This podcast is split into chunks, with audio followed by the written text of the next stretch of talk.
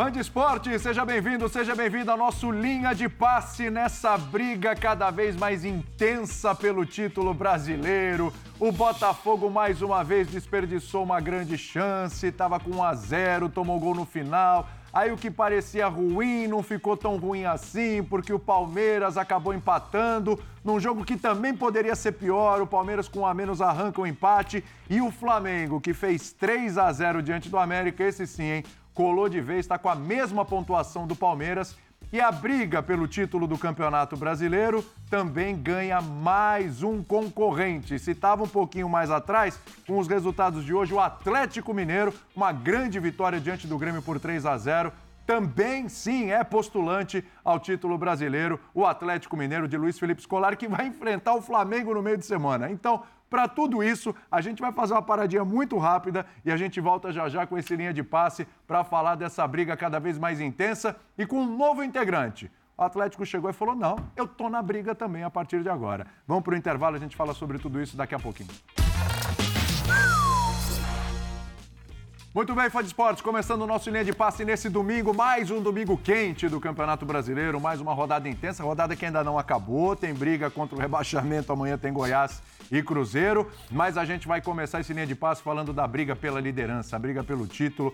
Eu acho que a gente até já pode colocar a telinha, deixa eu apresentar aqui, estou com Pedro Ivan Almeida, estou com o professor Paulo Calçade, André Kifuri, Celso Zelt, mas a gente já pode até mostrar essa tela, que essa tela mostra a emocionante briga pelo título. Palmeiras empatou com Fortaleza. Nas circunstâncias, até foi bom, porque estava com um jogador Dois a menos. Dois gols com 10 jogadores. Dois gols com 10 jogadores. A gente pode dizer que com 10 jogadores foi 2 a 1 para o Palmeiras. foi isso. O recorte. Flamengo, 63 pontos, venceu o América. Aí se beneficiou do empate com o Palmeiras e colou. A diferença entre Flamengo e Palmeiras está no saldo de gols. Eles têm o mesmo número de vitórias. O Botafogo, que tem um ponto a menos, ficou no empate com o Santos. De novo, aquele drama, aquela dificuldade. O Botafogo, aquele empate no finalzinho do jogo, 62 pontos. A diferença do Palmeiras para o Flamengo é que o, Flamengo, o Palmeiras tem 26 gols de saldo e o Flamengo tem 17. É bom lembrar que o saldo do Botafogo ainda é 23, é bom, é um bom saldo. Mas tem um ponto a menos, embora tenha o mesmo número de vitórias também que Flamengo e Palmeiras. Falta vencer. Falta vencer. Faz tempo que isso não acontece. Atlético Mineiro, 3 a 0 no Grêmio. E o Atlético Mineiro tem uma vitória a menos que essas equipes, tem 60 pontos, está na briga, meu amigo. Está na briga e tem confronto direto com o Flamengo no meio de semana. É a melhor campanha do segundo turno no Atlético Mineiro. E aí, se quiser colocar, pode colocar o Grêmio com 59, que vem de duas derrotas, perdeu para o Corinthians, né? Corinthians com um jogador a menos. E agora essa derrota para o Atlético Mineiro fica difícil a situação do Grêmio. E o Bragantino, que também teve várias oportunidades de assumir a liderança e nesses momentos acabou não correspondendo. Empate com o Botafogo, perdeu para o Atlético Mineiro, agora perde o jogo para o Internacional de, de Porto Alegre. 59 pontos. Dá para a gente fechar por aí essa briga pelo título, embora para Grêmio e Bragantino a situação ficou bem mais complicada e o Atlético Mineiro, a grande novidade, se apresentou na briga, Pedro Ivo Almeida. E agora, hein, Pedro? Foi a pergunta. E agora, Pedro? Tudo bem? E agora, William, tudo bem? Um abraço a você, Calçade, André, professor, fã de esporte com a gente. É isso. E agora, e, e quinta-feira que vem agora, e domingo e que vem, boa jornada e agora, e vai ser assim até a última rodada. Agora, eu não ficaria exatamente tão refém da, da frieza dos números ali. Eu, por exemplo, vejo um Atlético Mineiro mais vivo.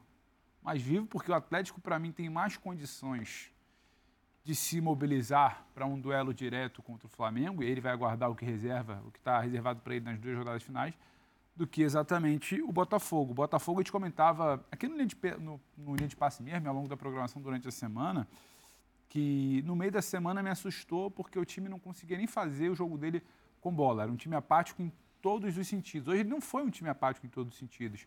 Já teve algo diferente do Thiago, teve uma competitividade muito interessante, teve o gol no início, teve um Botafogo mordendo, sem tirar espaço. A partida do Santos não é boa e não é só pelo momento delicado e irregular do Santos, mas muito pelo que o Botafogo provoca para que o Santos não uhum. faça.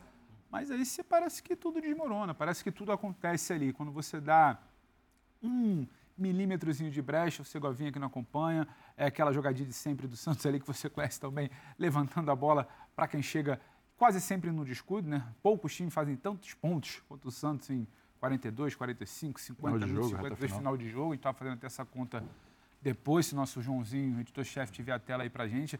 porque é impressionante. Então, esse Botafogo instável, que não vence, que nos últimos oito jogos fez quatro pontos, o máximo que ele arranjou foram quatro empates nesses últimos oito jogos, eu não consigo virar e falar que ele está mais na briga do que o Atlético Mineiro.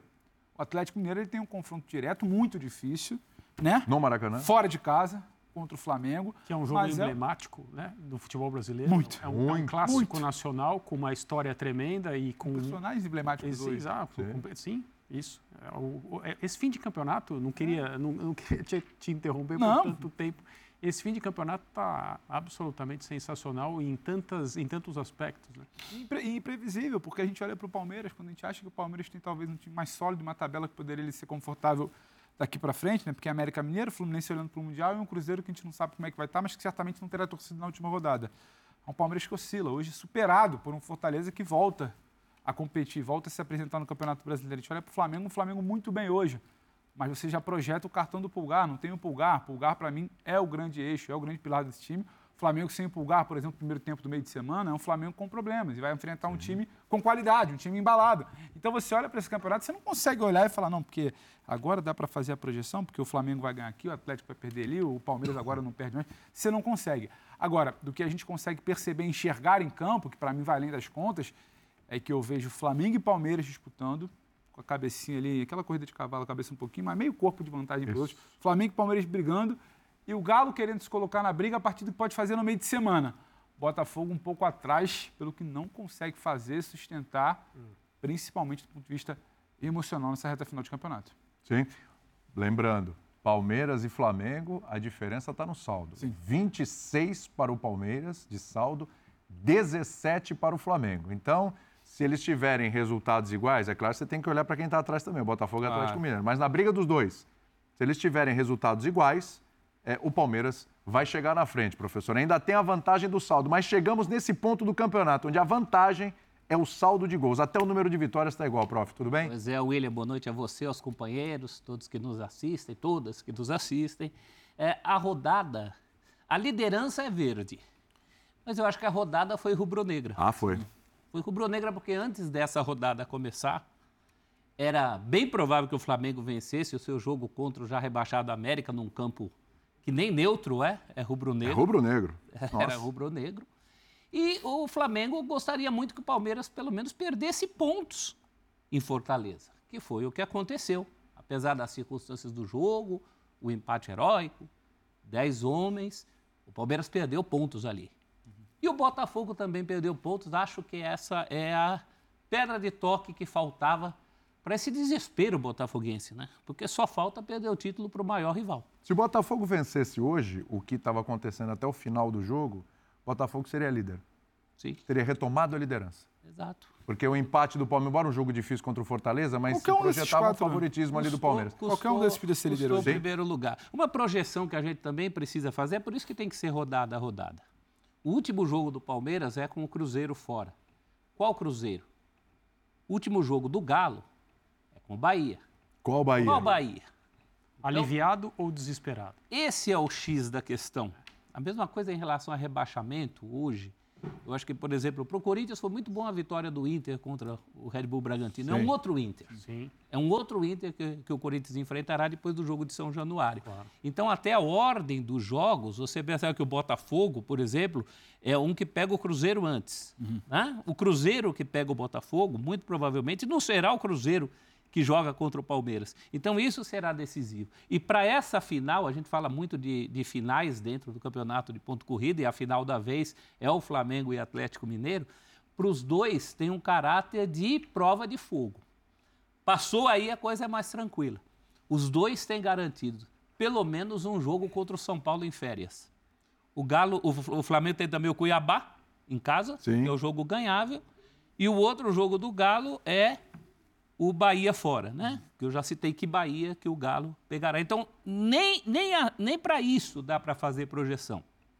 Tenho para mim desde sempre que o caminho do Palmeiras era o mais fácil de todos. E que o jogo certamente mais difícil era o de hoje. O de Minas contra o Cruzeiro pode ser difícil Ô, ou não. Uhum. Posso só, antes de passar para o Carlos André te fazer uma pergunta, porque eu tenho um pouco essa sensação do a liderança é verde, mas a rodada ela é positiva para o rubro-negro, para o Flamengo. Mas eu também tenho essa sensação quando a gente olha, a gente precisa olhar para o meio de semana, para esse Flamengo Atlético que eu acho de um risco altíssimo, não tem nada, nada, nada fácil. Dá para classificar também que o Palmeiras passa por essa dificuldade do confronto contra o Fortaleza, que era o mais complicado, a meu ver, América, Fluminense e Cruzeiro, é. com uma liderança. Ele passa, isso, isso. ele agora tem um caminho, em tese, mais tranquilo se você o Flamengo. Tá... Então, o saldo, se na bola o saldo não é positivo, na tabela, para mim, saldo é positivo para o Palmeiras. Só bem rapidamente. Boa noite. Tranquilo, fica tranquilo. É, Vamos lá.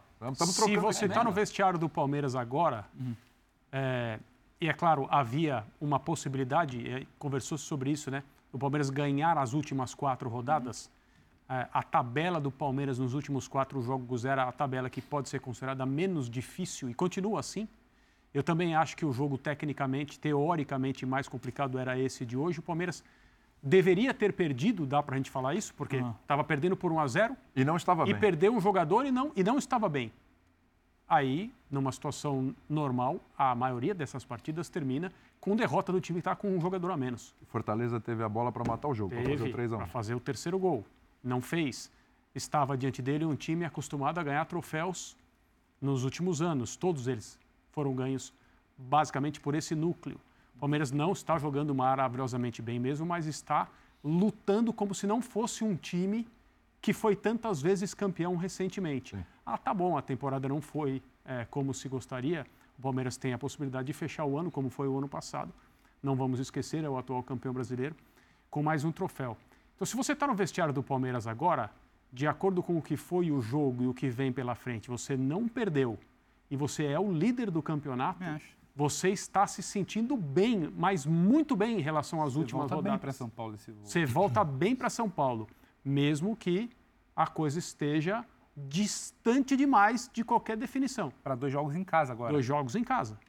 Exatamente. Mas e mesmo que eu acho que na cabeça da comissão técnica do Palmeiras havia uma intenção real de ganhar claro. os quatro últimos jogos. Claro.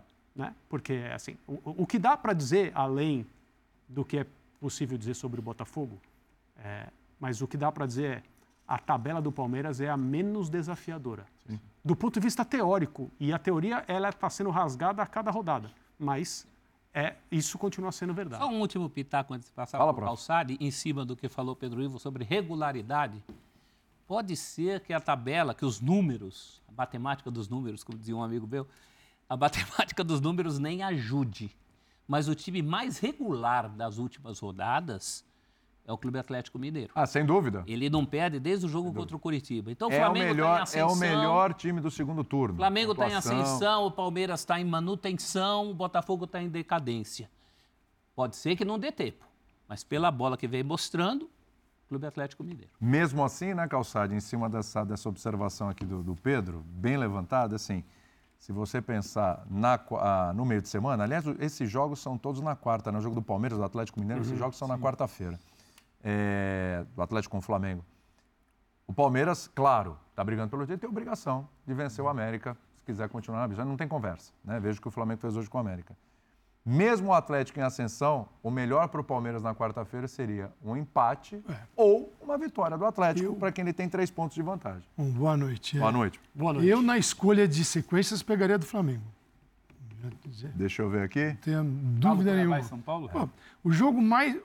Olha essa rodada. Olhando a do Palmeiras, para mim, o jogo mais difícil do Palmeiras dos quatro jogos, agora só resta três era o jogo fora contra o Fortaleza. Essa é a sequência do Flamengo. Fortaleza interferiu falou. na disputa do título, que empatou com o Botafogo, empatou com o Flamengo, empatou com o Palmeiras. Isso. É, depois de um período de seca, ainda seca, mas ela atrapalha a disputa de título. Olha a sequência, né? Você tem reta final do, dos próximos jogos do Flamengo. Então, ele tinha um jogo que era obrigatório vencer, que era o América, em casa, porque o Uberlândia, a gente viu o estádio, é a casa do Flamengo. Do Flamengo. Essa é outra aberração do Campeonato Brasileiro nessas loucuras de mudança de mando que você acaba invertendo o mando. Isso não deveria acontecer. Isso é um problemaço. Mas esquece. É, o América, agora, isso é o dia do Palmeiras. É o do Palmeiras. América em casa. Então, esta rodada era o jogo mais difícil do Palmeiras com o jogo mais fácil do Flamengo. Ela permitia uma chegada do Flamengo ao Palmeiras. É o que aconteceu. Agora vai Agora é um mata-mata de Flamengo e Atlético mas que é um jogo em casa para o Flamengo, não é fora. Depois o Flamengo tem o Cuiabá e o São Paulo. Então, é, o Flamengo, passando pelo Atlético, ele chega na última rodada olhando o que, que eu preciso para ganhar o título. Uhum. Saldo é, de gols. E o Palmeiras, é, eu acho. O Palmeiras ali, se eu não me engano, tem Fluminense e Cruzeiro, né? Isso, é, isso. Eu, eu ainda fico com a do Flamengo. Assim, olhando o panorama, ambas são difíceis. Uhum. Porém, é, é, incrível, né? O Brasileirão faltam 270 minutos para acabar o Campeonato Brasileiro para quem jogou 35 partidas. Tem time ainda que está evoluindo. Tem. Que é o Flamengo. É. O Flamengo tem novidades. Isso. O Bruno Henrique, lá direito, que entrou no jogo passado, entrou contra o Red Bull Bragantino, fez a jogada com o Pulgar, tal. Aí o Tite vai escala Cebolinha recuperando nítida recuperação uhum. de Cebolinha. Veja o que é o futebol, né? Às vezes trata o jogador Sim, o problema é do jogador, não é de ser o treinador, de recuperar um jogador. Sim, ou ele se recupera sozinho, no dia a dia de treinamentos, eu tenho que contar de uma hora, bola para cá, para lá, treina. Se ele não se recuperar sozinho, Problema dele, vai para o banco. E ele, e ele parecia que se sentia como um convidado um no time, né? Ele era um convidado. Sim. E aí, che aí hoje, chegou, hoje ele é um ele Chegou é um, um treinador que certamente o chamou e conversou com ele um tempão. É. E deu maior confiança. Você já foi comigo para a seleção. Pô, Cebolinha, você já foi fantástico Copa América, Cebolinha, bababá. Aí o cara fez hoje jogadas que ele tentou fazer não davam certo. Deu. Você fala assim, tem algo novo acontecendo aí. Do outro lado, o Bruno Henrique. É um destro, gosta de jogar do lado esquerdo, mas ele vem por dentro, ele faz jogada, ele dá passe, como aconteceu. É, então você tem uma novidade. do Pedro. É, que é Bruno Henrique, Pedro, Cebolinha. O, e o Gerson, que no começo do Tite, o Gerson vinha para o lado. Você vê que o Tite estava tentando encontrar o time. Aí quando joga com a Rascaeta, Gerson precisa de um apoio da Rascaeta voltando também. Tudo isso acontece. Gerson, Rascaeta. Então é um treinador que acabou de chegar, faltam 270 minutos e ele tá, o time está o Abel tá falando. podendo crescer. Vamos, Vamos ouvir, o, Abel, que tomou amarelo, está fora do próximo jogo, hein? Vamos oh, Mas que surpresa. Nós temos as tripas coração para continuar a, a, depender de nós. Temos três finais, um, precisamos muito da ajuda dos nossos torcedores, uh, agora com, com jogos em nossa casa. E, hum, e é isto, futebol é mais que por isto, está tudo em aberto. Uh, e vamos ter campeonato até ao fim, é muito bom. Há um, dois meses atrás uh, o treinador do Palmeiras era fraco, a direção não prestava e os jogadores estavam velhos. Hoje estamos aí na luta e, e é o que mais me orgulho. Independentemente do que acontecer no fim, esta equipa tem atitude campeão. Abel, tudo bem? Eduardo Afonso da ESPN. É, depois de tudo que você falou na primeira resposta, da superação, da atitude, sair daqui ainda só dependendo da sua própria força para ser campeão como líder, é a maior vitória de hoje contra o Fortaleza? Não sei, faltam três, três jornadas, eu não consigo prever o futuro. Uh, uh, sei o que é que eu quero, sei o que é que nós queremos, sei onde é que, sabemos onde é que estamos, sabemos o que é que temos que fazer, mas está tudo em aberto até ao fim. agora, como te disse, acho que temos que, por tudo o que se passou durante os 90 minutos aqui, ou nem foi 98, foram 100. Um, representa tudo aquilo que eu vejo numa equipa, que eu deveria ver numa sociedade, que era cada um fazer o melhor que consegue que pode para que os nossos torcedores sintam orgulho da nossa equipa. E volto a referir que disse ao teu colega, independentemente do que acontecer, a atitude de campeão esta equipa tem e é o que mais me orgulho enquanto treinador deles. Boa noite, Abel. Fernanda Alves, do Torcida Amiga. É, a gente viu que no segundo tempo a equipe veio com um novo formato do que no primeiro tempo em relação ao futebol apresentado. Qual foi o diálogo que você teve que fez tanto que o psicológico melhorasse, inclusive com a perca de um atleta, mantendo esse empate e se garantindo na liderança? Olha, eu não sei se o Palmeiras tem o melhor treinador do mundo, mas que tem os melhores assistentes do mundo tem. Uh, quero dar os parabéns à minha equipe técnica. Nós, nós uh, discutimos muito, falamos muito, vemos, vemos uh, muito jogo, muito futebol, comentamos muito entre, entre nós. Ainda hoje de manhã, depois de ver a Fórmula 1, que eu gosto de ver a Fórmula 1, um, fomos fazer o filme de jogo e, e, é sempre bom em contextos difíceis, em contextos. Uh, quentes, que os nossos, um, toda a equipe técnica esteja em sintonia para quando é preciso tomar decisões. Algumas delas, como foi a expulsão do, do Gomes, uh, ter que tomar decisões uh, difíceis, mas arrojadas, e acho que o próprio arrojo transmitido pelo treinador, os jogadores o sentiram. Um, mais uma vez dar, dar os parabéns não só aos nossos jogadores, mas, mas nós hoje conseguimos também ajudar os nossos jogadores. Um, e, e, é isso, nós não fizemos grandes alterações da primeira parte para a segunda em termos de, de táticos. Pedimos foi para os três de trás que carregarem mais a bola, não dá só para passar a bola, nós temos que carregar para atrair os adversários, para arranjar o espaço. Fortaleza, se vocês viram no tiro de meta, não pressionou, baixou linhas é uma equipa muito forte a sair nas costas, é uma equipa de muita profundidade. Um, e a prova disso é a forma como saem rápido depois de juntar a equipa, é uma das características desta equipa. Uh, tocar e romper, tocar e romper, tocar e romper. Um, o segundo golo deles, apesar de ser uma bola metida rápida do, do goleiro deles, é prova disso. É uma equipa que gosta muito de jogar para a frente, para depois deixar de frente e depois romper. Eu, particularmente, gosto desse tipo de futebol. Um, mas sim, depois tivemos que mudar em função da, da expulsão do Gomes. Um, e olha, é, era quase que tudo, tudo ou nada. Uh, tínhamos que sair daqui uh, com pontos, queríamos muito ganhar em função, em função das, das circunstâncias e da, e da expulsão e de tudo que se passou durante o jogo. Começar na, atrás do resultado, igualar, sofrer outro gol a seguir. Como disse, em casa deste Fortaleza, em casa deste clube eh, com esta torcida que foi capaz de apoiar este, este, este clube depois de perder. Um, como te disse, a nossa atitude está tá aí e, e, estou muito orgulhoso disso. Abel? Uhum. Regis Melo, da Rádio Pitaguari. Abel, nós fizemos uma enquete na nossa rádio com possíveis perguntas que os torcedores do Palmeiras poderiam fazer a você. Vários temas surgiram, como sua permanência, também falaram sobre o Dudu, se vão contratar um jogador do nível do Dudu, mas eu vou tomar licença, liberdade dos torcedores. Ah, tem uma torcida aqui de que especial mandou dar um abraço a você, família palestrina. Torcedor do Palmeiras é apaixonado no Brasil todo, você já sabe disso. Mas a minha pergunta é sobre legado, sobre futebol. Você é um grande treinador, multicampeão aqui no Brasil e gosta muito de falar sobre futebol brasileiro, de trazer alguns pontos ao debate, né? Eu acho isso muito interessante. E eu queria saber de você o que você e sua comissão técnica que vieram de fora acrescentaram ao futebol brasileiro nesses anos que vocês estão aqui e o que vocês têm aprendido do futebol brasileiro, o que, que vocês se surpreenderam, uh, não esperavam encontrar e encontraram aqui no nosso futebol? Olha, dizer-te que eu tenho. Uh, tenho um carinho e um respeito muito grande uh, pelos torcedores palmeirenses Uh, mesmo aqueles que são um bocadinho mais cornetas também faz parte.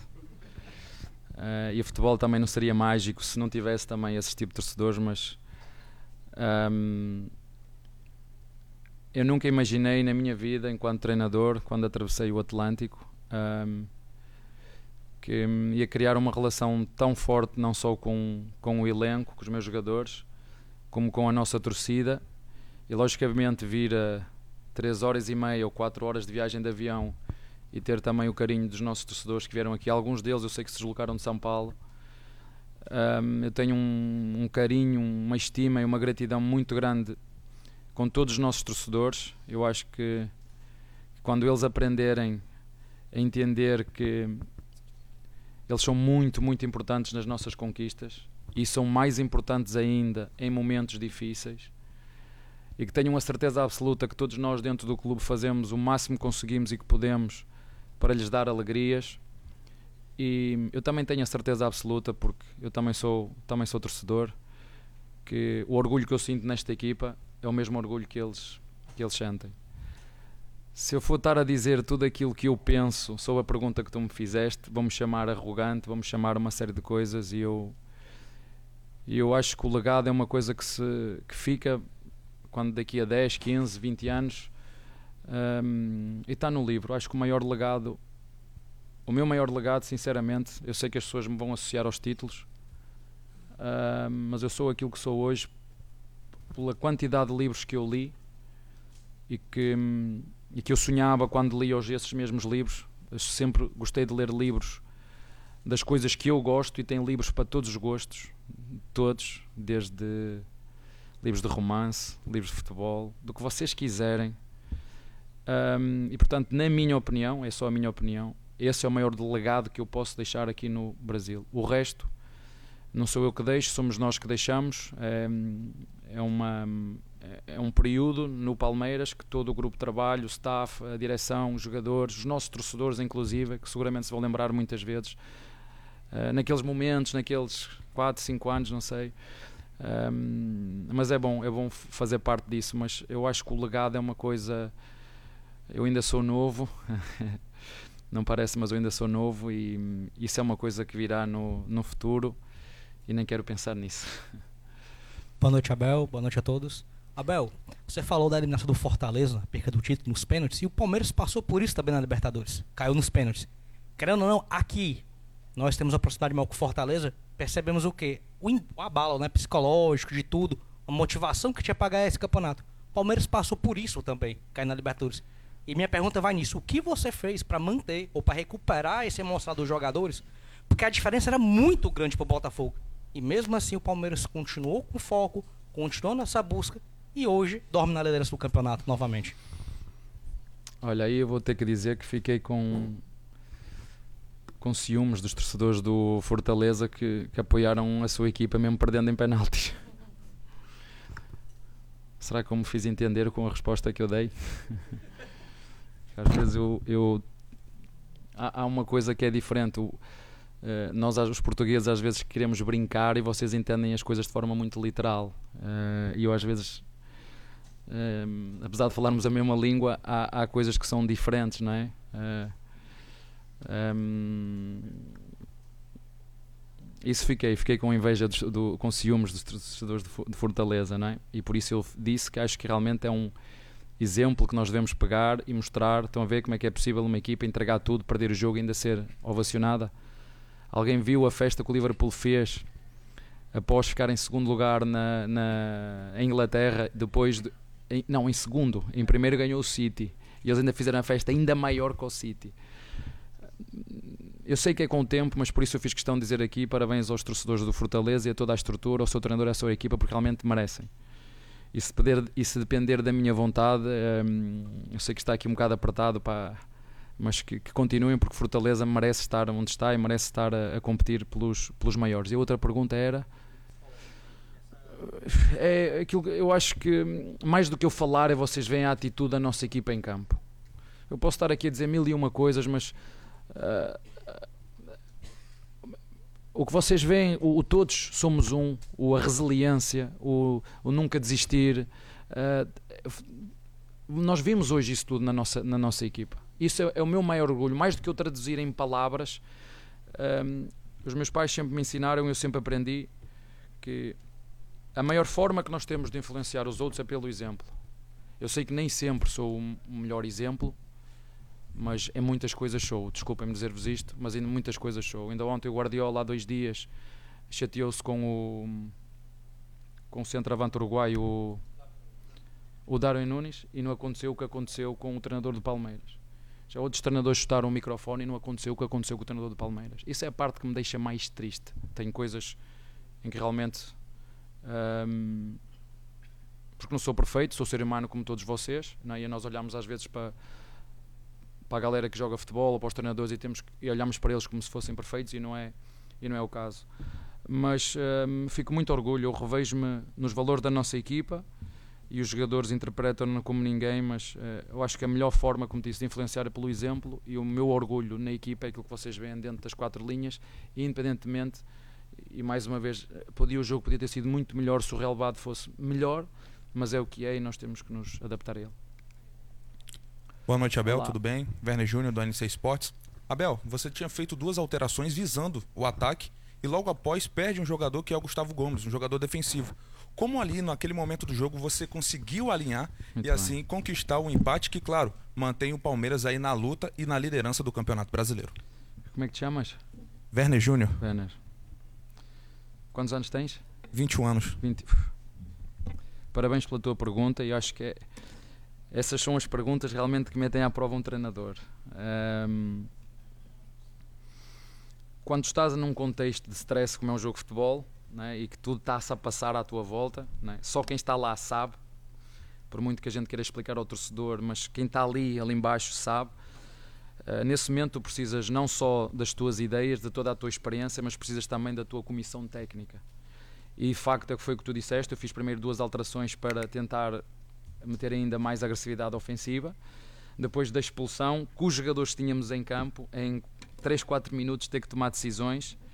Uh, vocês veem que na Fórmula 1 o, o, o, tem, são um pai 20 pessoas que estão lá dentro, cada uma sabe aquilo que tem que fazer. Um aperta a roda da frente, outro aperta a roda de trás, um outro vai para o ailerão de trás, outro vai para o ailerão da frente, o outro mete gasolina, o outro está tudo.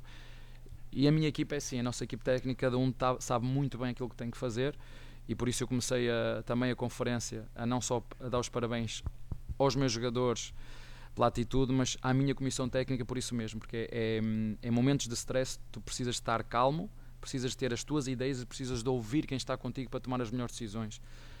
Um, e até podíamos ter perdido o jogo, mas as decisões foram feitas nesse sentido. Uh, podemos ter metido o Naves logo, não metemos, metemos o, o Piquerez e o Vanderlá a dar-nos largura depois também de chegar na frente, ficar com o Hendrick e ficar com o, o Rony, que são dois centravantes.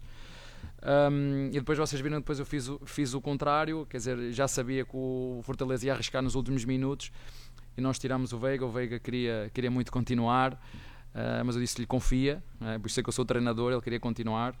Um, acredito que este ponto possa fazer diferença no fim. É, Abel André Carvalho, eu queria parabenizar o seu trabalho no futebol brasileiro, certo? E assim, o que eu tenho para falar, é, estatisticamente, acompanhando alguns jogos do Palmeiras, houve algumas oscilações durante o campeonato, principalmente em relação à a, a, a, posse de bola, mas também até em alguns jogos com oportunidade é, menor. Como o jogo de hoje, o Fortaleza teve mais oportunidades. Mas eu observei é, você ao longo de algumas partidas que assim, o seu time é objetivo. E eu quero perguntar a você, é isso que o Abel cobra do elenco? Uma objetividade em relação à partida? Porque eu vi momentos hoje no jogo contra o Fortaleza, até de tensão, até no banco de reservas. Mas o Abel é, transmite isso aos jogadores, uma cobrança de objetividade eu não, eu sou, eu sou simples, sou uma pessoa simples, gosta das coisas simples. Uh, menos para mim é mais. Uh, é assim que eu, que eu vejo, menos para mim é mais. Eu, eu se tiver que, que fazer uma transição como fez o Fortaleza em três passos, fez o goleiro, lançou, bola de frontal, costas, golo. 1-0. Um zero. Nós fizemos 1-1, um, um, a seguir igual, o goleiro deles transição, pau pau, combinação interior, 2-1. A questão eh, eu já falei isto antes, o jogo divide-se por momentos. Há momentos em que tens que ser, como estás a dizer, simples, vertical, objetivo, né? como foi, por exemplo, o momento em que o goleiro do, do Fortaleza tem a bola, é o momento que nós não estamos recompostos, estamos a recuperar, a recompor e aproveitar uma distração do, do adversário ou uma equipa que ainda não está organizada para sair. Eu acho que isso é mérito do treinador deles, dos seus jogadores, conseguem ler e interpretar o momento de jogo, mas há outros momentos, nós, por exemplo, nós quando tivemos mesmo com menos um, nós propusemos jogo. Né? Eu sei o que é que eu faria se tivesse com mais um jogador. Eu sei o que é que eu faria, mas nós conseguimos, mesmo com mais um, uh, desculpa, com menos um, conseguir propor jogo, conseguir ir à largura, conseguir ir por dentro uh, e conseguir fazer dois, dois golos. E, e, com um bocadinho mais de calma, nós temos uma situação de transição 4 para 3. Se o Vanderlá tem ali um bocadinho mais calma quando o Piqueires lhe passa nas costas, podíamos ter eh, criado ali mais qualquer coisa e o adversário não nos criou mais nada a não ser um livre nesta parte lateral, no, no, no final. Uh, mas eu não, eu não, eu acho que se tivesse que caracterizar a nossa equipa, ela hum, é uma equipa hum, equilibrada, é uma equipa organizada, é uma equipa que gosta de jogar de forma coletiva. Um, que entende que a estrela é a equipa mesmo, é nós, todos nós temos que trabalhar para a equipa, para o clube, e é isso que eu vejo. Eu não, eu não me vejo enquanto família, enquanto o meu grupo de amigos, eu não me vejo de forma individual. Eu tenho que ser honesto, eu fico, não fico triste, tem a ver um bocadinho com a cultura do herói e do vilão, de criar rótulos. Um, o futebol é uma representação, o futebol nacional de cada clube é uma representação da sua sociedade. O Palmeiras representa um núcleo de jogador, um núcleo de torcedores que têm que se rever na sua equipa. Uns deles têm muito dinheiro, outros deles não têm e são trabalhadores e, e têm que, que esfolar, levantar-se cedo para ir trabalhar para ganhar o seu salário. E os nossos jogadores têm que entender isso. tem que entender que somos privilegiados, porque temos realmente uma condição salarial diferente, mas não é por sermos privilegiados que não devemos ser, dentro do campo, a nossa equipa, um exemplo para os nossos torcedores e para outros, porque felizmente nós temos conseguido não só o respeito dos nossos torcedores, mas também dos outros torcedores por isto, porque um, a vida e o futebol, eu, elas andam para mim em paralelo. Eu não consigo separar o jogador do homem. Eu costumo dizer que é o profissional, é o homem que, é, que se é, que triunfa no profissional que se quer ser. Um, e portanto fico acima de tudo muito orgulhoso um, por, uh, por nós não, não rotularmos ninguém e a estrela de facto é a nossa equipa e todos nós temos que entender que a equipa está acima de tudo e de todos. E os jogadores conseguiram interpretar isso e acho que mais do que eu falar é o exemplo da atitude de forma coletiva, como nós nos ajudamos uns aos outros, como nós temos a, a entreajuda. E deixem-vos dizer, porque também sinto e assisto isso, uh, o Brasil é um país com muitas desigualdades e eu assisto e sei de várias pessoas, de vários jogadores, de vários treinadores, de vários dirigentes que ajudam e eu para ajudar não preciso estar a dizer aquilo que faço. Um, eu procuro dentro da minha forma de jogar, mas já o fazia em Portugal, já o fazia o PAOK, que seja uma forma de jogar em que as pessoas entendam que é mais do que uma forma de jogar, é uma filosofia de vida. Que é nunca desistir, é dar o melhor de mim, seja em que função for.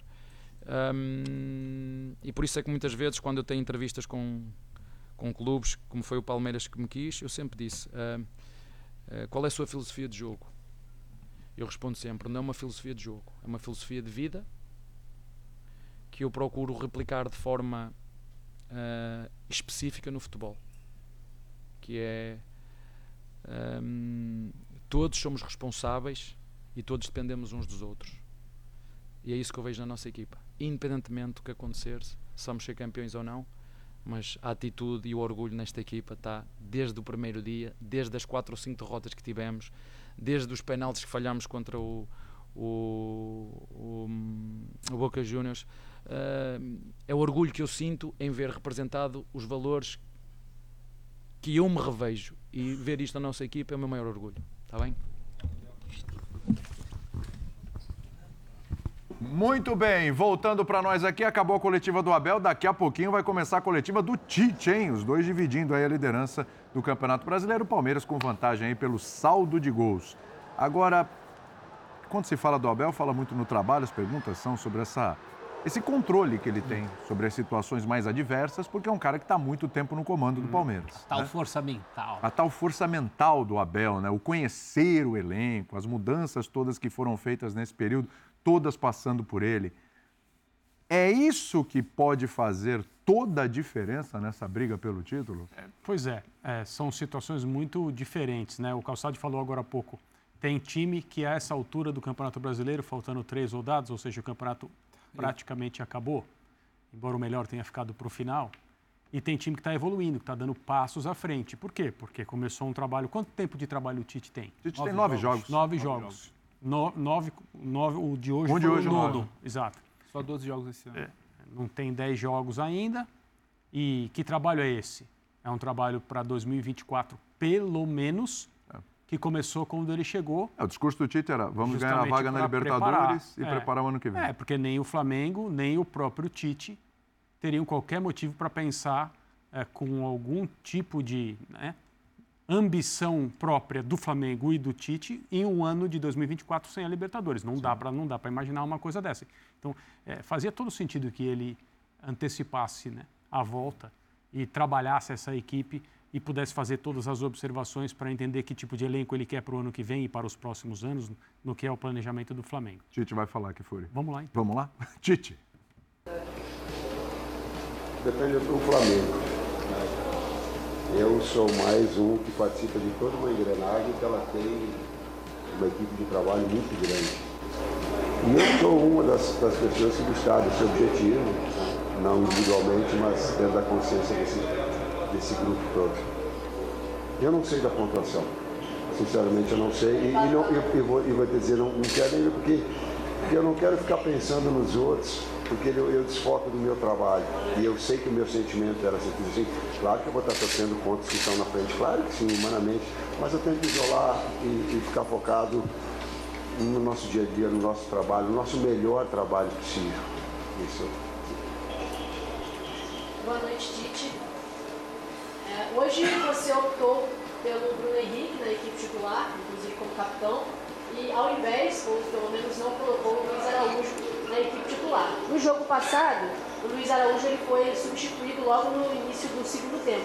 Gostaria de saber se foi uma opção técnica, se é uma opção por uma questão física e atrelado a isso, se quanto faz falta também, né, já pensando no próximo jogo, o Eric Pulgar está suspenso.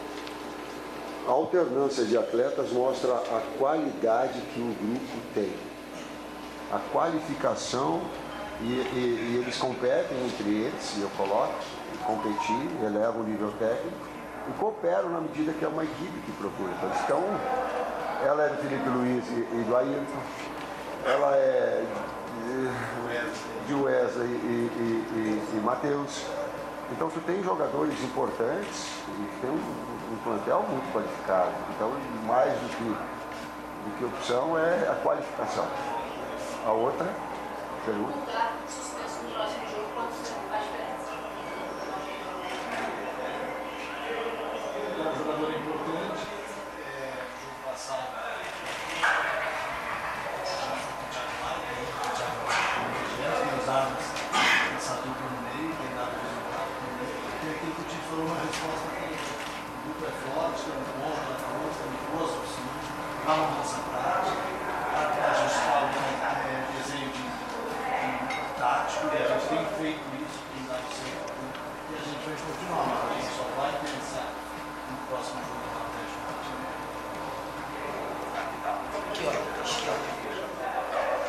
Tite, Kleber, boa noite, parabéns pela vitória. É, sem entrar em comparações com os trabalhos anteriores, mas a gente sabe que o fator psicológico é também muito importante nessa reta final, principalmente com o desgaste físico e com toda a entrega dos atletas ao longo da temporada. Como é que está a questão da confiança do jogador? Já tinha feito essa pergunta em jogos anteriores, mas principalmente com a obtenção desses resultados positivos, com o sentimento dos atletas nesta reta final, porque embora haja todo um cuidado para até com as declarações não gerar uma responsabilidade em cima desses jogadores, mas acredito que eles próprios, que estão acostumados a conquistar títulos, talvez estejam entusiasmados com essa reta final e a disputa direta hoje com o Palmeiras pela disputa desse Brasileirão. A responsabilidade a gente tem, ela é inerente à atividade ela é da, da visibilidade que o atleta tem, que nós temos, ela é inerente da grandeza do clube, isso é inerente. Uh, resultado só gera confiança se ele vem antes de desempenho. Se não vier desempenho, vai para casa, tu olha, mas não, não te dá uma solidez, não te dá um, um, verdadeiro. Nós vencemos porque nós, nós jogamos bem, porque nós somos superiores em grande parte do jogo, vai ter momentos, eu volto a dizer que nesses, nesses pequenos jogos, dependendo do grande jogo, é, o adversário também vai ter supremacia. Acelerou, por exemplo, o América nos 10 primeiros minutos bastante. E aí o contexto todo nos trouxe. Então, confiança ela gera com desempenho, senão é ilusão. Boa noite, Tite. Boa noite, Kleber. Cidão Marinho da Litoral News. Desde que você chegou ao Flamengo, já são nove jogos. Em seis, a equipe não sofreu gols. Queria que você falasse um pouco desse aproveitamento defensivo. O Flamengo evoluiu demais nesse setor. Se é um dos pilares do seu trabalho nesse momento e quanto isso dá confiança para o time buscar esse título brasileiro nas três rodadas finais? Não é o pilar. O pilar é equilíbrio. A equipe aumentou o número de gols e ela diminuiu o número de gols feitos e ela diminuiu. Então ela equilibrou. Essa é a essência para mim do futebol, essa é essência de, de encontrar um performance em alto nível. Boa noite, Tite. Boa noite, Kleber. Richard Souza, TV Globo. Kleber já deu uma pincelada de que vai pensar no Galo amanhã, mas assim, é, analisando as escaladas de cada um até chegar a esse momento, tanto o Flamengo quanto o Atlético é, tem as melhores, algumas das melhores campanhas desse retorno.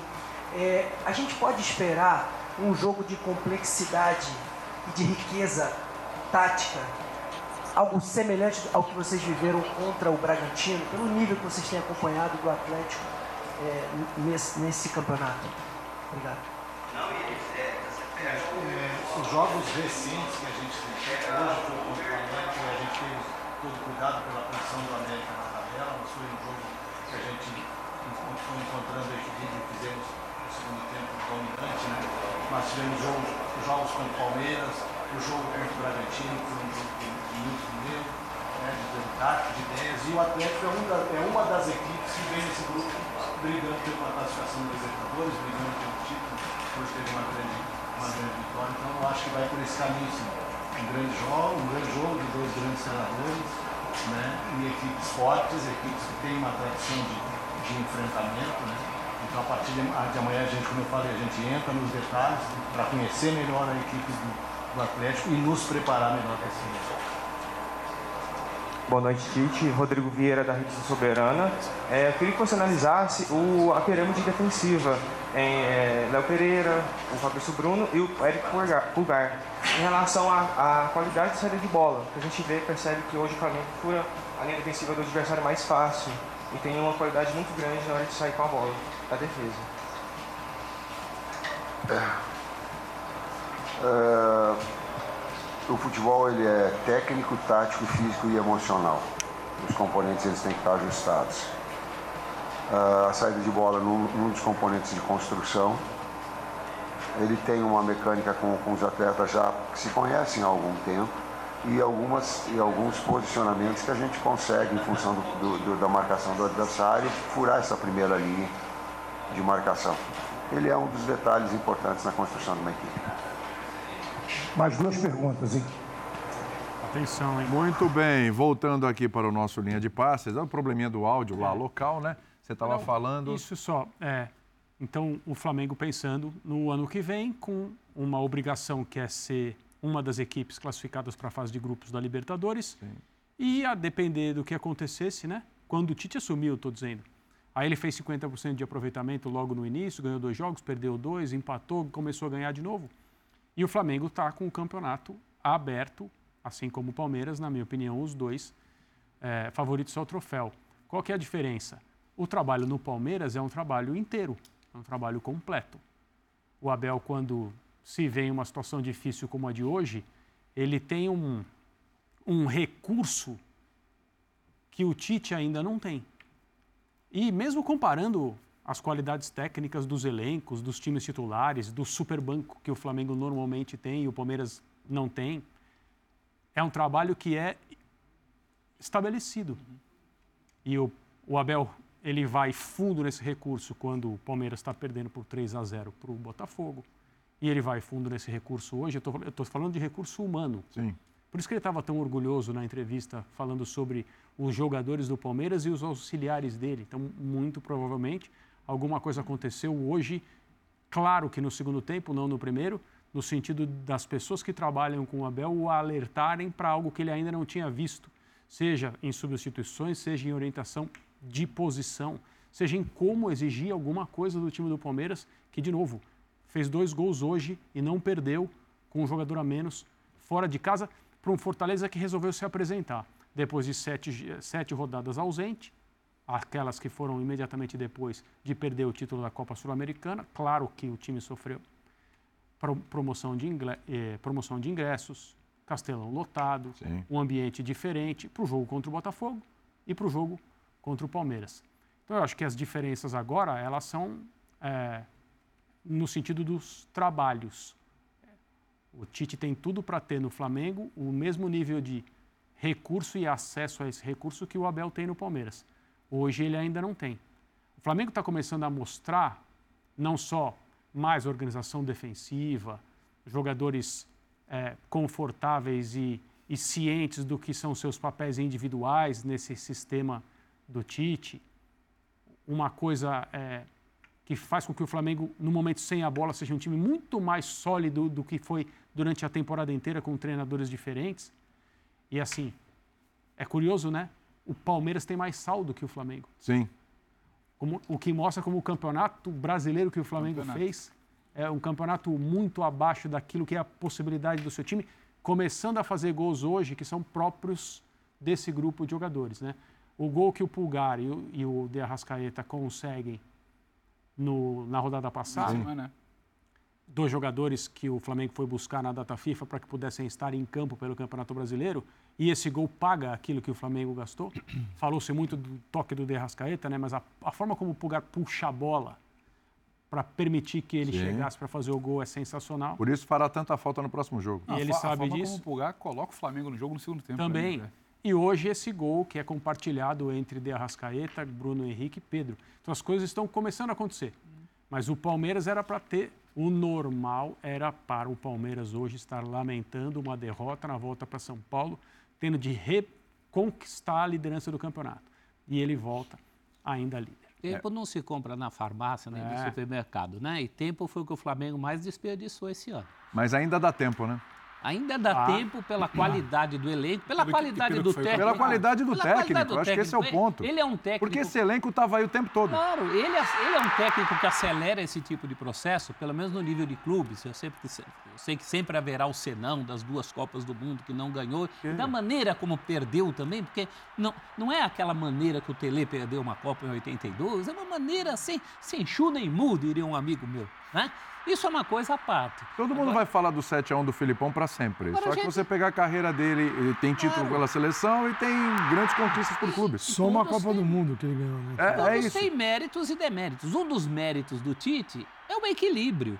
Equilíbrio é, por exemplo, tudo que falta ao Grêmio do Renato, que tem o melhor, um dos melhores ataques e uma das piores defesas, né? Uhum. Defesa junto lá com os rebaixados. Então falta equilíbrio. Essa cabeça no lugar que o time do Abel teve é tudo que falta, por exemplo, ao Botafogo. Isso. Então, além dos méritos desses dois times que a gente está falando, também juntou aí a fome uhum. com a vontade de comer, dos deméritos de outros que estariam na, na disputa desse título e que permitiram isso. Tem, tem, claro, tem claro. também, prof. Tem tamanho do Tite, né? Tem tamanho, porque eu acho que a gente pode falar do lado técnico da defesa, que não toma gols há muitos jogos, a gente passou o ano inteiro falando do problema que era o sistema era uma sangria. a transição. E tem também um debate que hoje você não está mais aqui debatendo, mas o Everton Ribeiro não tem vaga, será que ele tem que ser vendido? Mas e o Gabriel? O Gabriel não tem que. Simplesmente ele estabeleceu. Os meus pontos são o Luiz Araújo e o Everton. Quando eu não tiver o Luiz por qualidade, ele falou, eu tentei já o Bruno com bola no minuto final, nos minutos finais no meio de semana, hoje eu tentei o Bruno de início. Teve problema sim, eu acho, de recomposição no primeiro tempo. Eu acho que isso é ajustado no intervalo, porque na primeira bola do segundo tempo o Bruno já está recompondo, dando bote, roubando e saindo em velocidade. Então você, ele começou a ter tamanho para interditar certos debates que parece que faziam a coisa não evoluir. Esse debate aqui não cabe mais. Isso aqui é, uma, é um processo de evolução natural, é de troca. E aí a coisa começa a dar certo, porque aí a sua defesa evolui, o resultado aparece e você entra de fato. Claro que muito pelo que o Botafogo não faz, pelo que outros times oscilam, mas você entra de fato. Então não tem mais aquela celeuma de, não, o Tite está vencendo, o Flamengo está chegando, mas o que, que vai fazer com o Gabriel? Quanto tempo a gente para é, aqui para debater com o Gabriel? Exatamente. O Everton entra no segundo tempo hoje, não é um debate o Everton não ser titular, isso vai ser no encaixe, encaixe porque ele tem trabalho, ele tem convicção, ele sabe o que ele está fazendo. E o campo também está dando respostas ao trabalho dele. Mas aí eu acho que vai passar. Ele mesmo fala muito da questão, no final da coletiva, ele fala muito algo como técnico, tático e o mental também. Esse mental, ele pode querer que seja muito forte. Agora, é onde o Palmeiras ainda é mais sólido também, não é só o trabalho consolidado. Se o Palmeiras hoje com bola sofreu contra o Fortaleza, ele foi achado os gols sim, com um a menos, o Palmeiras hoje com bola talvez não viu seu ápice técnico pelas mãos do Abel. E o Flamengo está tentando reencontrar o melhor futebol e acho que hoje me agrada, talvez, num recorte de uma semana, é, o que o Flamengo fez com bola o que o Palmeiras não fez. Só que entre o que a gente fala da consolidação, que o Tite não vai comprar isso em duas semanas, em dez dias de reta final de Campeonato Brasileiro. É o que o Abel fala do mental, dos auxiliares, de algum ajuste. Sim. Desse grupo, esse grupo já é muito vencedor, esse grupo já foi muito testado em adversidade, perdendo jogador, sabe? E naquela coisa que ninguém acredita e vai lá e busca. Isso, para mim, vai ser o grande barato dessa reta final. É o, o, o, mental do Abel que talvez vá na conta do chá, não teve reposição, vai sofrer, não acho que vai ganhar os três jogos assim de, sabe? A gente vai debater muito Sim. tabela essa semana, a gente vai se debruçar por tabela, né? América Mineiro, Fluminense focado em Mundial, Cruzeiro já livre ou não do rebaixamento, mas vai ser muito um trabalho mental consolidado de quem já é campeão e que o Tite ainda é capaz de fazer em 10 dias que a gente está falando sim, sim. de reta final de Campeonato Brasileiro. Essa reta final do brasileiro tem muito de Brasil, né? do país, sim. na reta final. Porque a gente está num país onde você não consegue pensar não digo nem a longo prazo, a curto prazo. Né? Tudo muda de um mês para o outro. Você não consegue imaginar ter um projeto de 10 anos, 15, Tite campeão 20. com menos de um terço do Você não brasileiro. consegue. Então, você não consegue levar isso para o Campeonato Brasileiro também. O Botafogo, que era líder até outro dia, está no quinto treinador. O Filipão assumiu na 11ª rodada, vai fazer 27 jogos no comando do Galo, só no Brasileiro, fora os outros, e, em- inici- e ele estreou no dia 21 de junho, cinco Sim. meses. Então, assim, tudo é muito maluco. E ele é, e essa loucura do nosso futebol, a gente tem um menor campeonato das principais ligas, das ligas realmente grandes, é, ele é o menor, porque ele, ele tá, é o campeonato com a mesma quantidade de jogos da maioria, mas num curto espaço de tempo, é menor que outros campeonatos. E- mas aqui a impressão que a gente tem é que dura oito anos cada, cada campeonato, porque com cinco treinadores você fala, só pode ter né, oito anos dura esse campeonato. O time o- já foi líder, chegou a ser líder com cinco treinadores.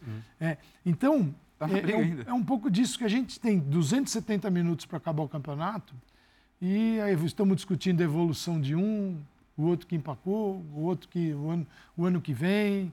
Parece que tudo é, esse campeonato abandonado. Para mim a coisa que mais assim, mais dói é ver o campeonato brasileiro como ele é largado, desprezado por todo mundo, todo mundo, todo mundo. Começa pela você começa na tabela, na distribuição ao longo do ano, no calendário. Eu estava vendo aqui, quando eu cheguei hoje aqui, estava falando com o nosso Matheus Carreira, do, do DAT ESPN, e ele estava mostrando eh, as, a FIFA, está publicado no site da FIFA, a data FIFA até 2030.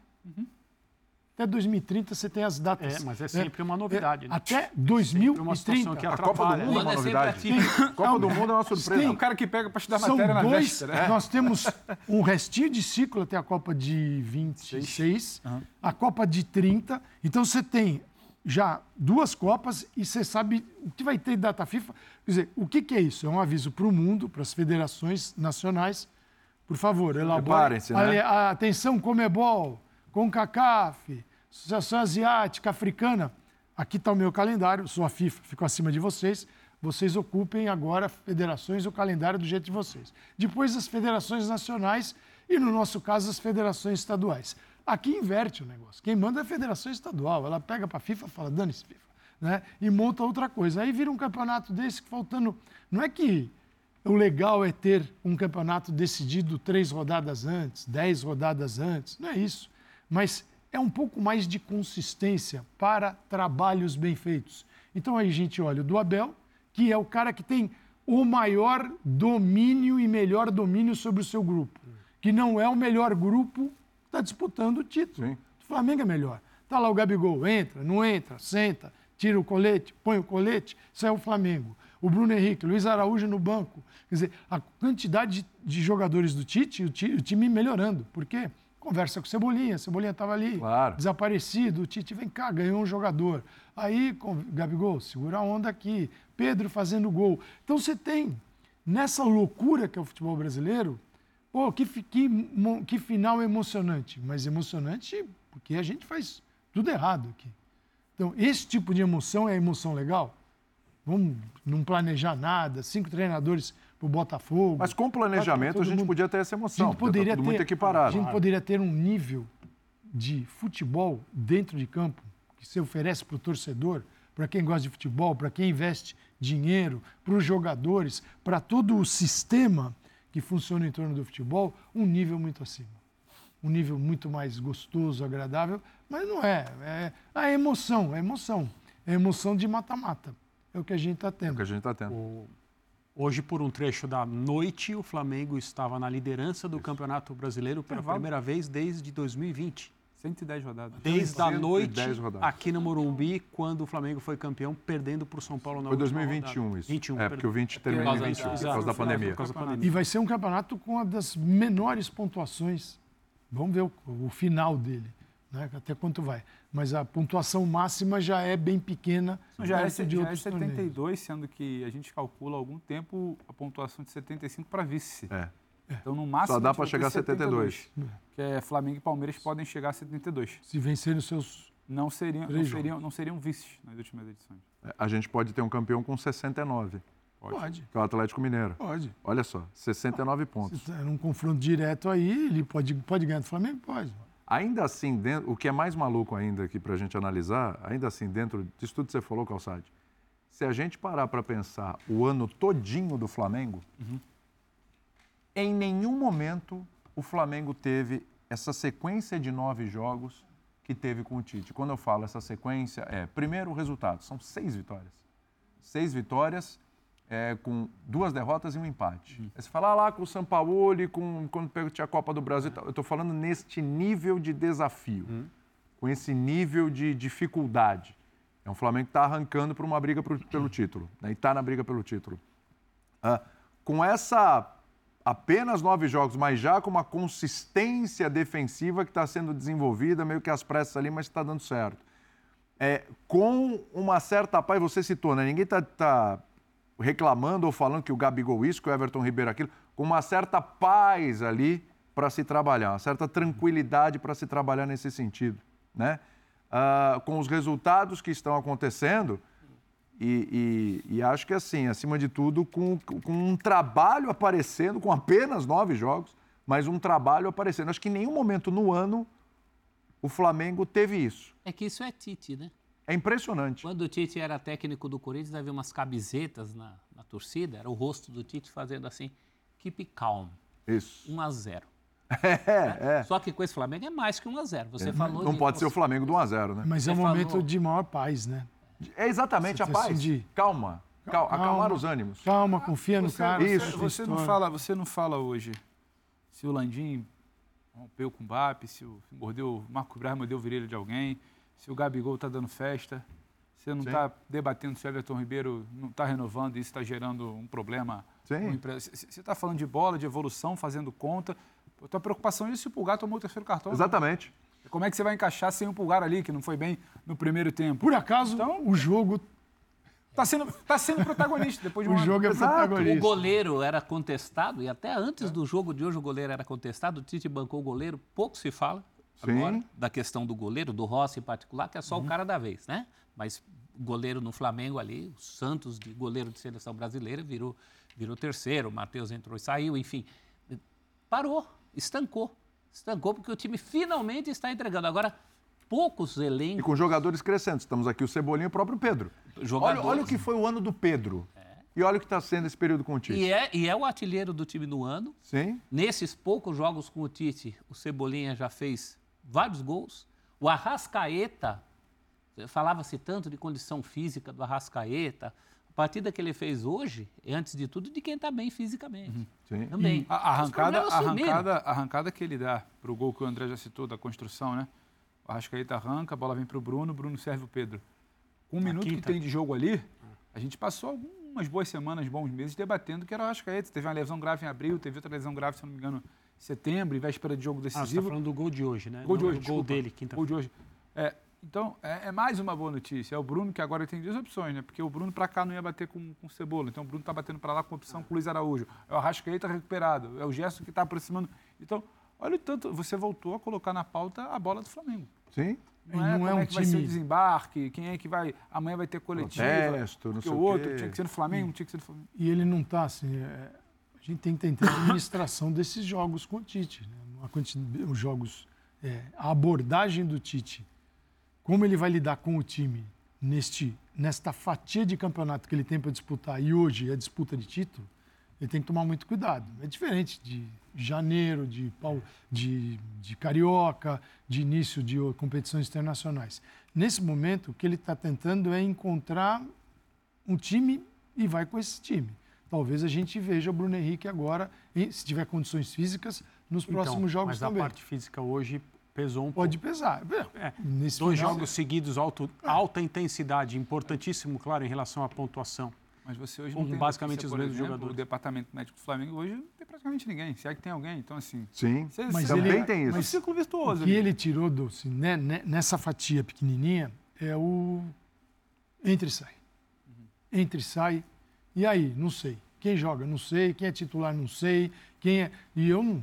Eu acho que o treinador tem todo, ele tem o domínio sobre o grupo, qualquer treinador, e se a ideia dele for sempre mexer na equipe e ele tiver consciência e certeza de que a equipe mantém rendimento, isso a gente vê dentro de campo, ele pode jogar modificando. Não é absurdo. Também não está errado aquele que prefere manter um time.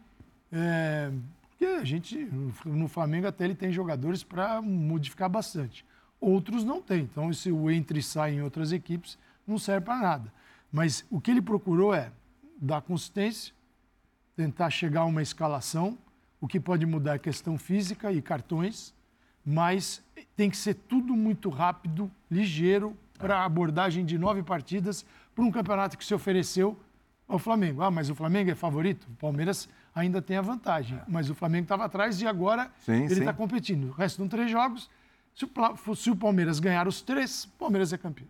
Você sabe, no começo do programa, a gente estava colocando o bolo, todo mundo, uhum. né? o Botafogo, Atlético Mineiro e tal. A gente passou aqui pelo Atlético Mineiro eu queria, eu queria falar um pouquinho mais do Galo, porque o, o Pedro falou assim: olha, eu confio mais, pelo momento, eu confio mais no Galo, mesmo com uma pontuação menor que o Botafogo, do que no Botafogo. Uhum. E o Galo tem um segundo turno impressionante, vamos dar uma olhadinha, é o trabalho do Filipão. Né?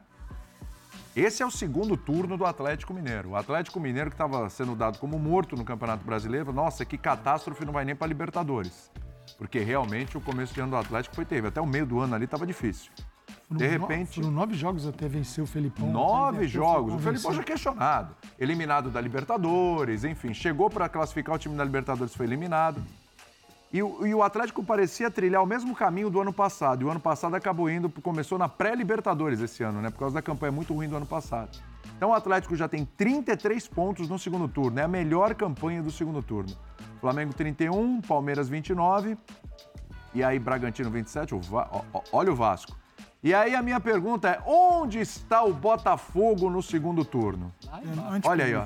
Campanha é de campanha de rebaixado. O Botafogo tem apenas 15 pontos no segundo turno. Então veja só. Curitiba tá junto com o Botafogo. O, o América tá rebaixado, o Goiás tá com a corda no pescoço, Curitiba praticamente rebaixado e o Botafogo Exatamente. Tá Exatamente. Não dá pro Textor vir. E o Cruzeiro também de... tá brigando para não cair, né? Se pegar aquela leva toda ali, a gente que tá mal desde o primeiro turno. O Textor vem com o discurso que foi esfolado pela arbitragem então, com 15 não, não pontos. Dá, não dá, aí não dá. Assim, o Botafogo, é, se a diretoria do Botafogo, os jogadores do Botafogo, eles continuarem vivendo nisso, olha que acreditarem então, nisso. A campanha no primeiro turno foi tão incrível, tão incrível, que mesmo com essa campanha pavorosa no segundo é turno, o Botafogo está na briga pelo título ainda. No sábado em que o Fluminense foi campeão da Libertadores, noite de 4 de novembro, faz 20 e poucos dias, a rodada do Campeonato Brasileiro que aconteceu, o Palmeiras jogou naquele sábado, terminou com 59 a 59, pontuação de Botafogo e Palmeiras.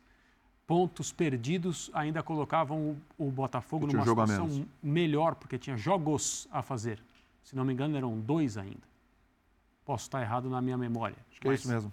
Pontos perdidos, a situação ainda era muito melhor, mas já chamava atenção pela tabela mostrar os dois com a mesma pontuação. Isso era algo inimaginável no dia em que o Botafogo teve 14 a mais. Hoje tem dois times empatados em pontos na liderança do campeonato, nenhum deles é o Botafogo, que já não era líder no começo da rodada, Sim. o líder era o Palmeiras, então não é, não é também uma surpresa assim tão grande. Mas se o Botafogo tivesse apenas vencido o Santos hoje em casa, ele seria líder agora. Uhum. E com tudo isso que aconteceu, ele está um ponto atrás dos líderes com três rodadas, ou seja, talvez, se você chamasse uma sala com 50 botafoguenses antes do campeonato começar e dissesse para eles, quando faltarem três rodadas para acabar Ele o tá campeonato, tá o Botafogo vai estar tá com um ponto a menos que os dois líderes, esquece o que aconteceu antes, eu, eu sei, mas não vou contar. Claro. Assina aqui. Assinariam facilmente. Fácil. Facilmente. Fácil que assinariam. É, é, o roteiro, né? Que é, é, é, o roteiro. O roteiro é dramático, cruel. E... E é, o roteiro, e é o roteiro que torna essa distância maior que um ponto, inclusive. É, pois é. É porque o Botafogo ele não é capaz. Botafogo não é mais capaz. É, é gol no minuto 52 em Bragança, vencendo. É gol hoje, praticamente nos acréscimos, ganhando por 1 a 0 em casa. Os colapsos absurdos contra o Grêmio e contra o Palmeiras. Ambos como mandante. Sim. É um negócio de maluco. Então, o professor Uzelt está aqui com números históricos, pesquisas, tudo isso que a gente adora no futebol. Eu não sei se é precipitado, acho que não dizer que este é, em andamento, o maior colapso da história do futebol no Brasil. Em termos de importância, nada deve ter acontecido com essa magnitude. Nunca um time se esforçou tanto para não ser campeão. Ele deixou dois pontos é em Bragança, né? absolutamente né? e dois hoje. colossal o, co o, colapso do Botafogo. E com os requintes de crueldade, né? Um 4 a 3 depois de um 3 a 0 Do outro jogo, um 4 a 3 depois de um 3 a 1 contra Palmeiras, contra Grêmio. É, agora a possibilidade de perder o título para o maior rival, porque se o campeão for o Flamengo. Nossa, é a cereja mais. no bolo aí, dessa catástrofe. Aí vai doer muito. Eu acho que na história do futebol do mundo, em, em pontos corridos, claro que quando você tem competição por mata-mata, coisas estranhas acontecem. Já aconteceu, Sim. inclusive, em final de Champions. Né? Diferença de três gols no primeiro tempo, depois, mas enfim. Numa, numa disputa de pontos corridos. E tem uma outra coisa que agrava. Se você olhar os, os jogos que faltam, dos Bota, os do Botafogo também são bastante acessíveis. Vai fazer um tour pela zona do rebaixamento. Pega um né, Curitiba rebaixado. É. Né? Depois ele pega um Cruzeiro que pode ter decidido sua vida para o bem ou para o mal. E fecha fora contra o Inter. Então, o grande inimigo do Botafogo nesse campeonato foi o Botafogo. É. Em todos os momentos. E é curioso como o, o, time superou momentos em que a gente talvez achasse que o fio fosse virar ali, quando sai o Luiz Castro, quando se contunde o Tiquinho Soares. E o Botafogo passou por momentos muito mais traumáticos. Faz um primeiro tempo contra o Palmeiras, um ponto de virada. Claro, o Botafogo se impõe no primeiro tempo daquele jogo, quando acaba o primeiro tempo ganhando por 3 a 0 falando: não, campeão vou ser eu. Tinha essa cara. Teve nos seus pés a chance do 4 a 1 faltando minutos para o fim do jogo, e de repente aquilo vira um 4 a 3 e aí é uma avalanche que não acabou até agora, né? Você Nós sabe viemos que um jogo que Você sabe que o adversário de hoje, professor, ele conta bastante sobre essa história do Botafogo? No primeiro turno, o Santos faz 2 a 0 na Vila Belmiro contra aquele Botafogo.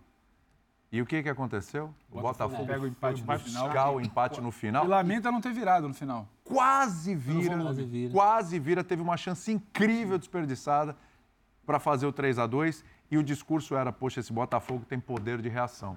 Mesmo contra o adversário que já brigava contra o rebaixamento à época, mas teve é, é, o emocional. A gente até brincou, quem teve, na época falamos assim, quem teve a, a cabeça fria, o coração quente foi o Botafogo e tal.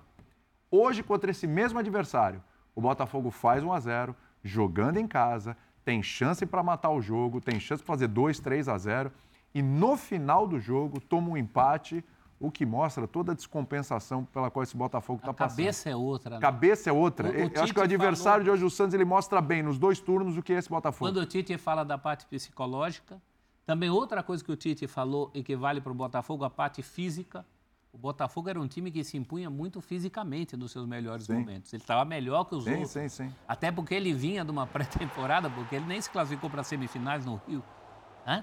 Então o Botafogo começa o campeonato sobrando em relação aos outros. Não tinha bola perdida para aquele time do Botafogo. Mordia muito e mordia na frente e saía com competência. Eu acho até que essas saídas, o time do ponto de vista ofensivo, nem caiu tanto. São derrotas por 4 a 3 tem feito gol em tudo que é jogo. Sim. Mas a defesa começou a fazer água. É, a defesa está tomando gol todo o jogo. Não, né? Tem problemas nas só, laterais, dois, no meio. quatro de um, quatro o, do outro. Hoje entrou com os três zagueiros, parece que deu uma estancada ali. É, o Danilo está tá sempre aparecendo na área, é o segundo jogo que ele faz gol de cabeça. Mas aquela história de que certas coisas só acontecem com o Botafogo, coisas como aconteceram neste ano, ah, isso, isso dá um livro, isso dá um romance. Isso veio para fechar o livro. O jeito que o Botafogo perderá esse título, porque na minha concepção vai perder. É, Sim, se olhar jogo e pegar. Quando você encontra na tabela um time que está jogando mesmo que o Botafogo, em que, em que parte da tabela? Lá do meio para baixo. É lá de baixo. No, no é. quarto final ali, eu acho. É, no final. Mas o Botafogo, mas o segundo turno, está, exatamente. O Botafogo está é nessa parte de baixo É o que mostra a classificação do é isso? Toda, toda a questão do, do, roteiro, da crueldade, do sofrimento, que é, o André citava ali, né? Um ponto a três rodadas do fim é uma campanha interessantíssima, só que como se deu essa perda de 13 pontos para um, né? O Botafogo chegou a ser líder com 13 pontos, se eu não me engano. Isso. É, mas hoje, hoje a gente precisa ir um pouquinho além dessa coisa do, do roteiro, do livro, da história que vai ser contada. O Botafogo hoje falha, falha tecnicamente onde não podia. Ele, ele, ele se recupera tecnicamente onde não vinha conseguindo, barro de plástico, tem uma outra formação, o time compete de uma forma diferente, o time cria. O Botafogo poderia ter feito mais de um gol, inclusive, uhum. a vantagem já poderia ser maior que 1 a 0 ele neutraliza um Santos que tentava jogar, tentou em algum momento jogar, e ele falha, ele falha técnica. É claro que vai cair no pacote do Botafogo, que sofre nas últimas rodadas, nos minutos finais, pega o jogo em Bragança, mas hoje é algo que você precisa entender. A entrar a displicência do Segovinha no minuto final. Nossa. O que você está passando, o que você conseguiu reverter. Você está empurrando. A, é um jogo de batata quente, essa jogada de finais. Você está empurrando a batata quente para Palmeiras e para Flamengo no jogo das seis e meia. Uhum. E aí você marca no olho, você não acompanha. Qual é a jogada do Santos, William? Qual é a é, jogada do Santos quando é tudo. É a mesma de sempre, tudo bola na área. Nada. É o, é o, é o Soteudo. Para dar levantadinho. No, Soteudo na, joga na velocidade para a linha de fundo ali, e joga. joga. É assim. e, e, como é que você não pensou? E aí não adianta também o, sabe, o relatório do texto, a coisa que, sabe, transcende, a explicação que ninguém tem. Não, hoje foi um erro técnico.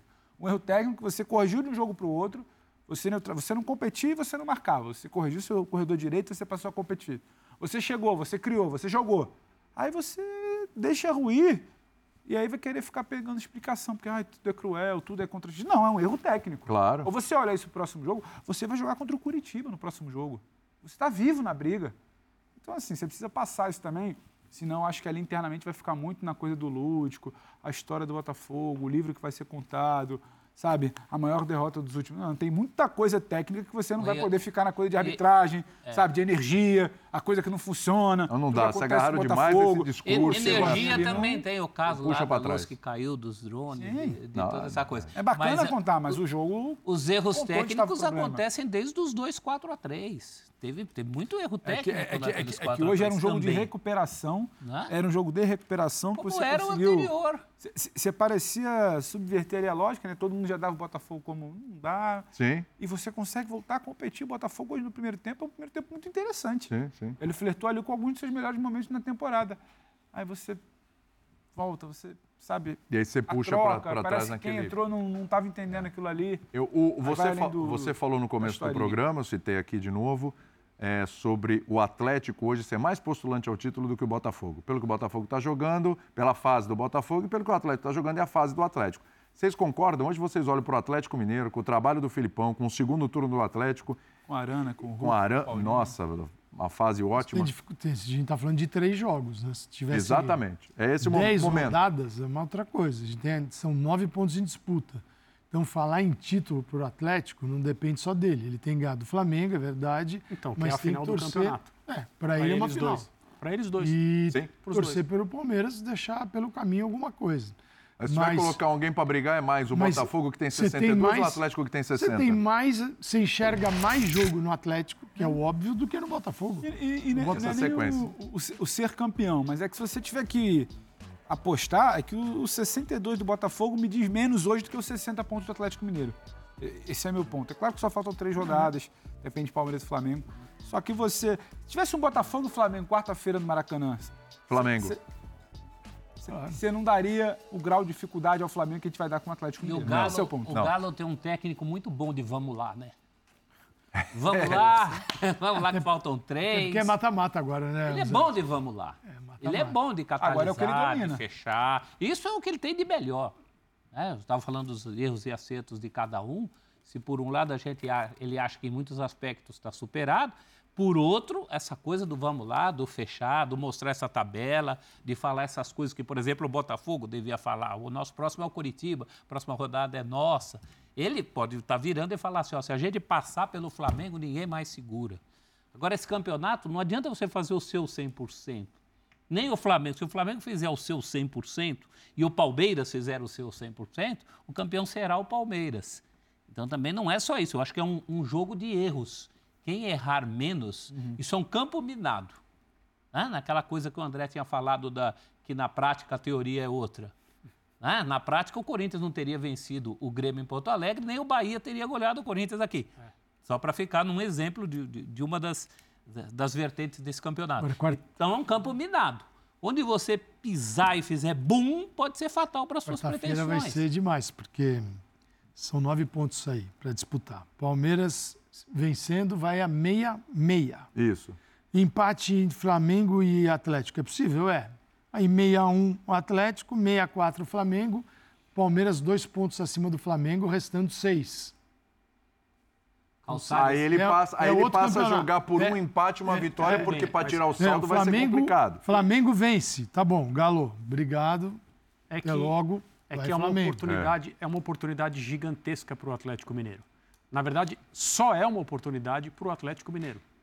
Porque ninguém pode desperdiçar pontos agora. É responsabilidade. Ninguém pode desperdiçar pontos agora. O Palmeiras não pode. Vamos pensar nesses três. O tá. Palmeiras tá. não pode, o Flamengo não pode, o Atlético Mineiro não pode.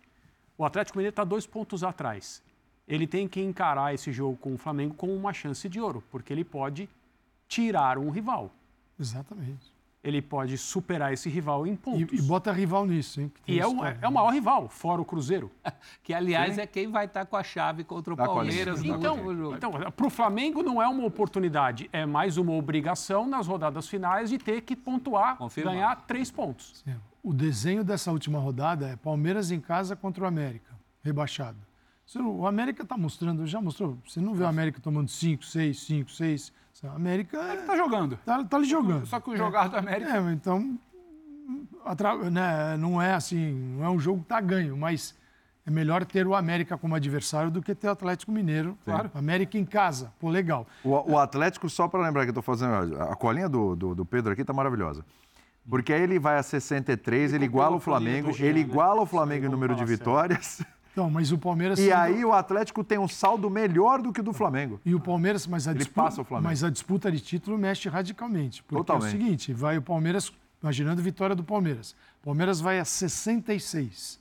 Então, o Palmeiras joga por uma vitória no campo dele e por dois resultados hum. entre Flamengo e, e, e, e Galo. Uma vitória do Galo e um empate. Vitória do Galo, ele fica a três pontos do Atlético Mineiro e fica também a três pontos do Flamengo. Faltando seis é, a partir Nossa, dessa rodada. É maravilhoso. Ah, é, o potencial decisivo ele, da quarta-feira à então, noite é. É quarta-feira. Imagina o que vai ser o linha de passe na quarta noite. Quarta-feira muda, é, muda. Vai faltar tempo. Se Flamengo e Galo empatarem, o Palmeiras naquele jogo ganha quatro pontos. É. Ele mantém então, a distância dos dois. O jogo é uma eu... oportunidade para o Atlético e uma para o Palmeiras. Para o Flamengo é um inconveniente no final é, da temporada. Exatamente. Só que o Flamengo não imaginava também estar nessa situação. É. Ele vai olhar como é um jogo no Maracanã, com um ambiente maravilhoso, o time em ótimo momento tem que ganhar. E, e é uma final. Vamos para o intervalo, urgente. O Botafogo podendo ir a 65 para depois pegar. Também tem isso. em casa. Também tem isso. Que loucura que está esse Campeonato Brasileiro. Queria falar do Felipão aqui, não deu tempo, mas fica como pauta para o Linha desta segunda-feira, hein? Vamos para o intervalo, a gente volta já já. Muito bem, fã de esportes, ponto final no nosso linha de passe, prometendo muito mais para esta segunda-feira, hein? Vai ter mais linha de passe, depois vai ter resenha e aí vai ter o fechamento da rodada. Vai falar também de zona do rebaixamento, porque amanhã tem Goiás e Cruzeiro. Beijo para vocês, obrigado, meus Tchau, queridos. Até amanhã. Até amanhã. amanhã. Essa semana tem linha de passe na quarta também, amanhã. na quinta. Vamos ficar com a colinha já para Se não tiver na tá quarta, né? Faz várias cópias, né, pra gente. Se não tiver linha na quarta, Sim. Nossa, pelo amor de Deus, né? Tchau.